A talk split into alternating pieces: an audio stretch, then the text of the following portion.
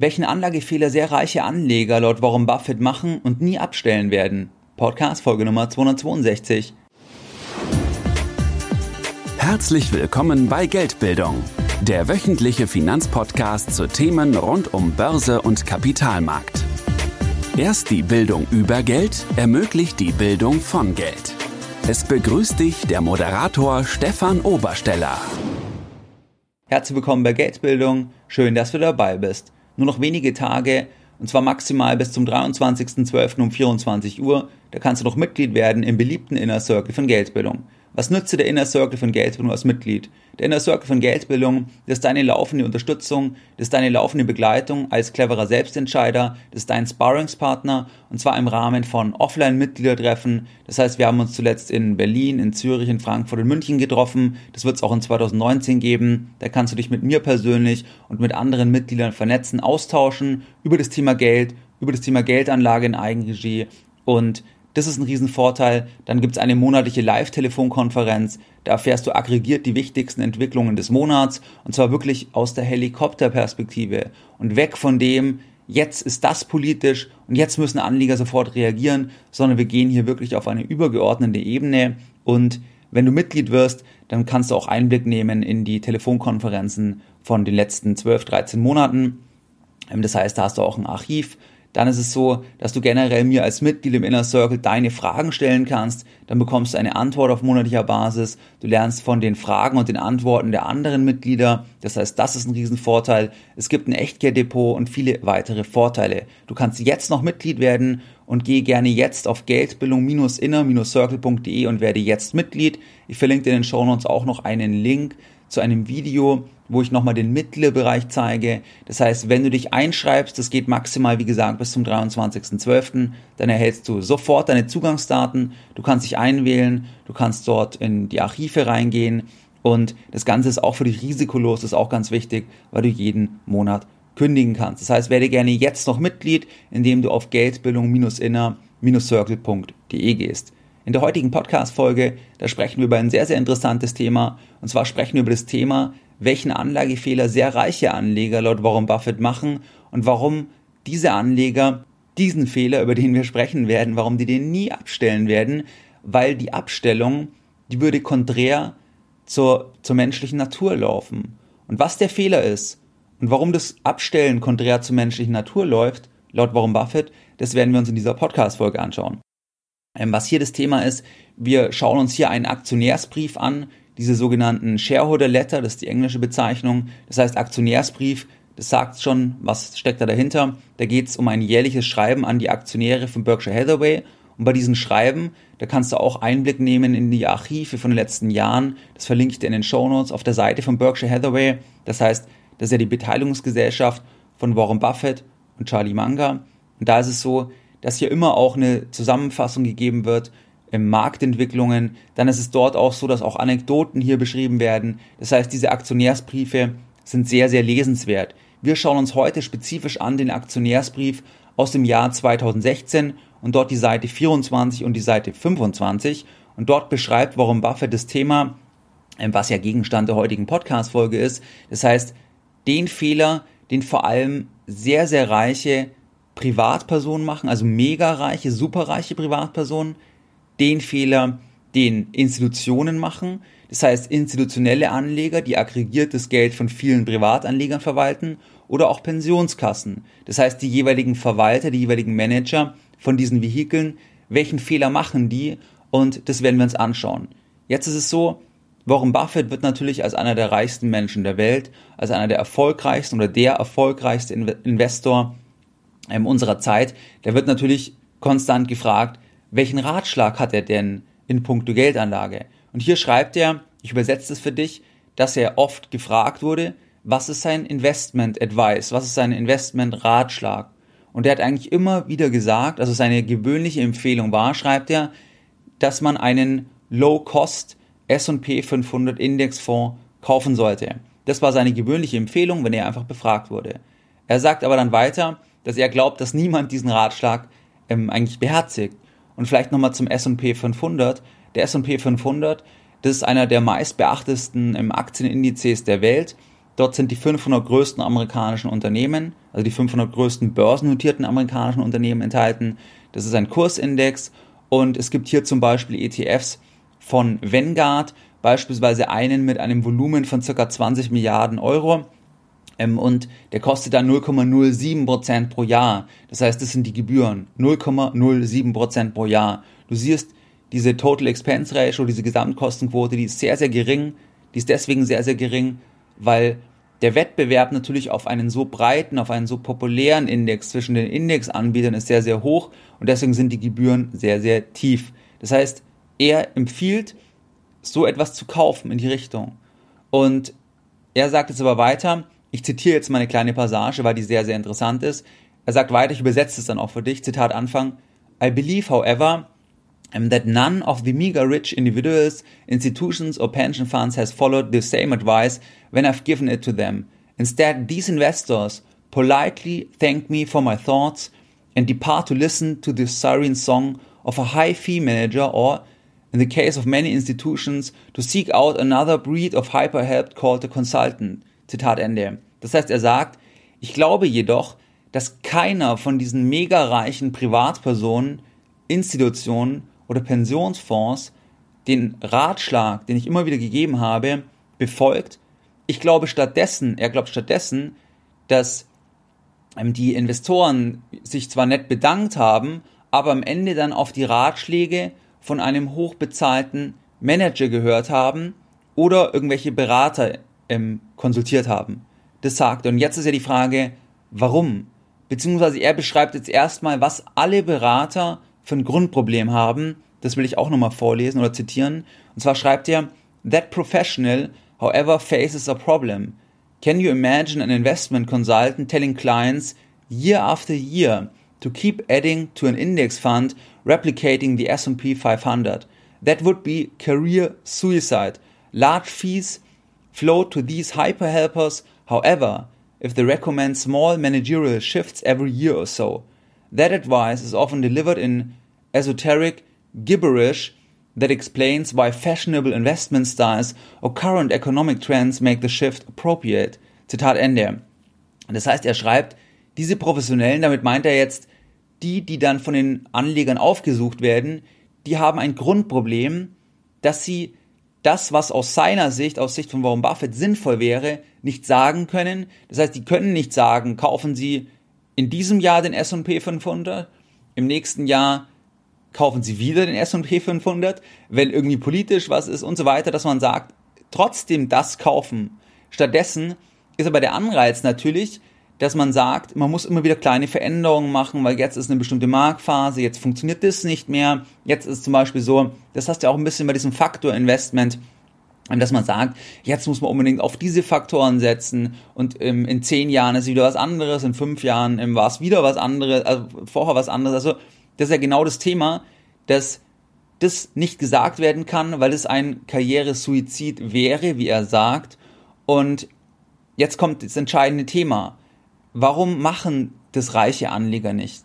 Und ähm, den Punkt kann ich hundertprozentig unterschreiben. Das ist nämlich das folgende Thema, ähm, dass die Anleger, die er jetzt natürlich hier meint, vor allem jetzt individuelle Anleger, die hunderte Millionen haben, dass die natürlich ansonsten im Leben gewöhnt sind, dass sie das beste Essen bekommen, die beste Schule bekommen, das beste Haus bekommen, die beste Medizin bekommen, das beste Sportticket bekommen, ähm, die in die Loge gehen und so weiter und dass die halt das übertragen auf, auf die Investmentwelt. Das heißt, dass die sagen, wenn ich ja normalerweise, wenn ich mehr bezahle, auch immer mehr bekomme, ansonsten im Leben, da mag das stimmen im Sinne, was weiß ich, wenn ich für ein Hotel mehr pro Nacht bezahle, dann ist ja das Zimmer größer, die Lobby schöner, der Service besser tendenziell, dass das aber nicht unbedingt übertragbar ist auf die Investmentwelt.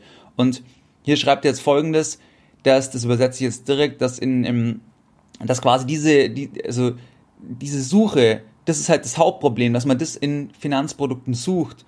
Und er sagt, dass er schätzt, dass das in etwa ähm, die, also quasi diese Anleger, dass es die ungefähr 100 Milliarden Dollar über die letzten zehn Jahre gekostet hat, diese Suche nach einem bevorzugten Investment im, im Advice, nach einem bevorzugten Investment Ratschlag. Und das haben wir uns angeschaut, quasi warum, also dass eigentlich das, was sinnvoll wäre, kann man nicht sagen, weil, weil das Karrieresuizid wäre. Dass aber Anleger das trotzdem suchen, weil sie das aus anderen Lebensbereichen kennen, vor allem sehr reiche Anleger. Das ist eben das Thema.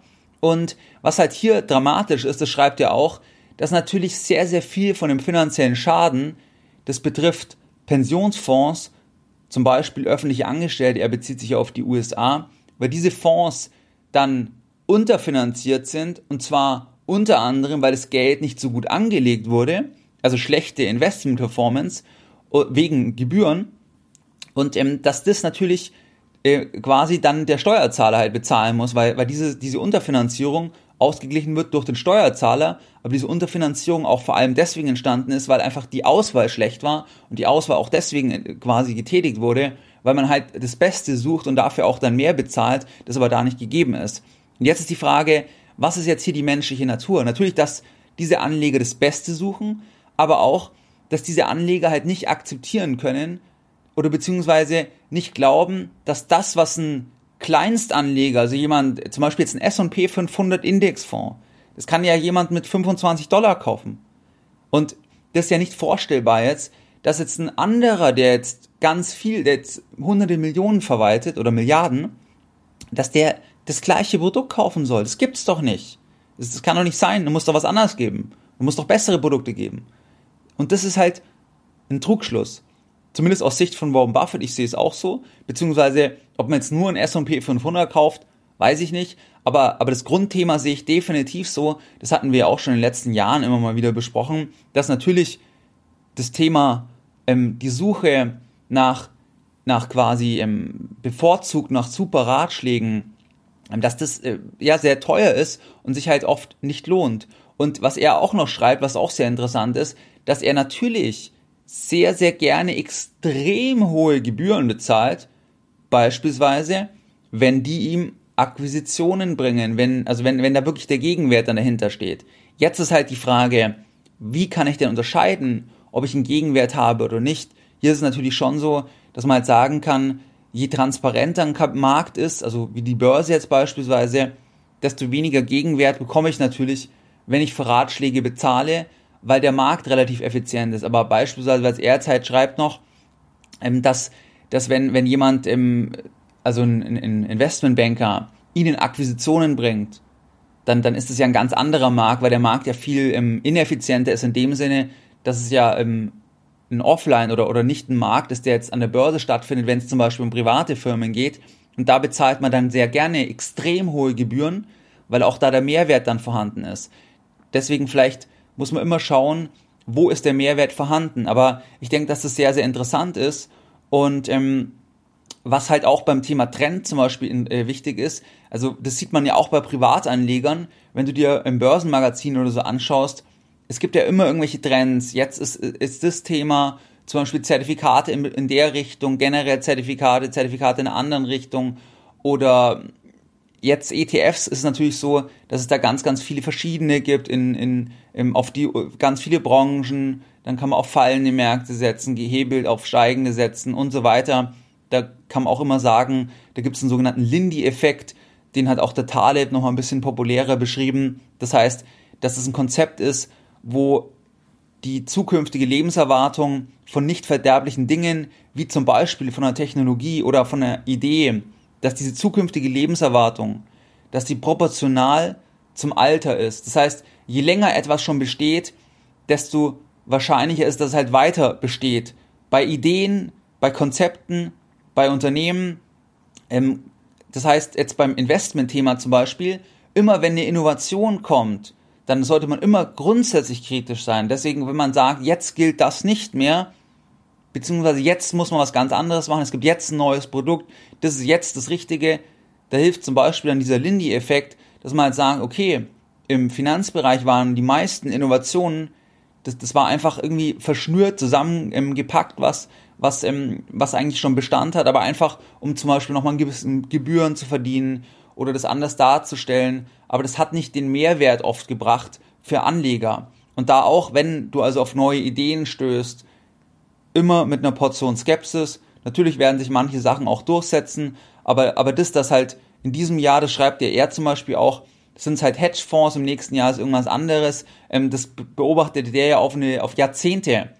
Und das sehen wir halt auch bei Privatanlegern. Und da hilft halt das Thema Lindy-Effekt, dass man sagt, okay, beispielsweise Investmentfonds als Vehikel, das gibt schon extrem lang. ETFs gibt es jetzt zwar noch nicht so lange, sind aber normal, also gibt ja ein paar, zwei Jahrzehnte circa, aber sind auch nur normale Investmentfonds. Aktien gibt schon im, ist natürlich im Unternehmensbeteiligung gibt schon ewig in dem Sinne, ähm, dass das als, als Struktur dann, dann natürlich sinnvoll ist und nicht, dass man jetzt sagt, zum Beispiel, ähm, jetzt ändere ich wieder irgendwas, weil, ähm, ja, weil, weil irgendeine angeblich neue, neue Erkenntnis ist. Ähm, da sollte man einfach skeptisch sein, was nicht heißt, dass es mal der Fall sein kann, aber nicht, dass man halt da jeden Trend mitmacht. Das sieht man halt wirklich bei Privatanlegern, dass die Trends auch extrem sind. Das, was halt hochgeschrieben wird, wenn, wenn das in den Börsenzeitungen kommt, dann, ja, dass man da vorsichtig sein sollte. Und man sieht halt hier, was für einen ganz einfachen Ratschlag er gibt, warum das aber die Leute halt nicht umsetzen, warum sie es auch nie umsetzen werden. Und jetzt schauen wir uns nochmal an, was waren jetzt die Lessons learned in der heutigen Podcast-Folge Nummer 262. Deine Lessons learned in der heutigen Podcast-Folge. In der heutigen Podcast-Folge, da haben wir uns angeschaut, welchen Anlagefehler sehr reiche Anleger machen laut Warren Buffett und warum sie auch diesen Fehler nie abstellen werden. Der Anlagefehler war laut Warren Buffett, ähm, dass sie eigentlich die Empfehlung, die er oft gegeben hat, also kaufe einfach einen S&P 500 Indexfonds, dass diese Empfehlung einmal vom Berater nicht getroffen werden kann, weil dafür nicht genügend Honorar genommen werden kann. Es ist einfach nicht sexy genug, es ist einfach zu langweilig.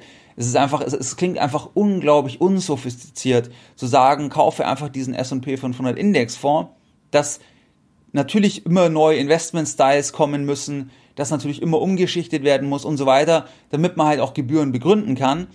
Das ist eigentlich ein Thema. Und dass aber auch die Anleger, die eben sehr reich sind, dass die aus anderen Lebensbereichen, dass sie da gewohnt sind, dass sie überall dort immer besseren Service bekommen.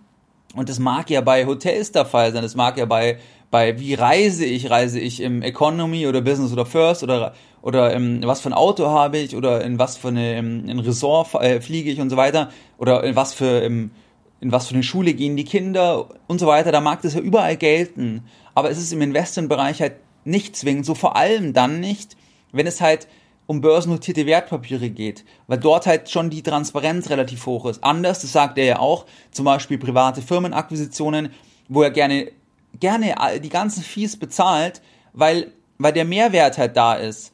Und, aber dass Anleger nicht akzeptieren können, vor allem sehr reiche Anleger, dass eigentlich das, was so trivial klingt, dass das auch für sie geeignet ist und es gleichzeitig auch sehr, also Kleinanleger machen können, dass sich das beißt.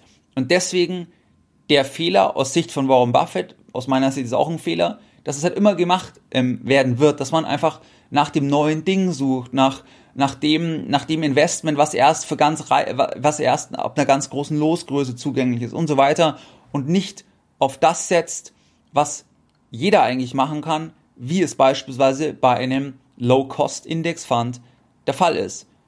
Das war es soweit in dieser Podcast-Folge heute und wie du es gewohnt bist, möchte ich auch die heutige Podcast-Folge Nummer 262 wieder mit einem Zitat beenden und heute ein Zitat von Geldbildung.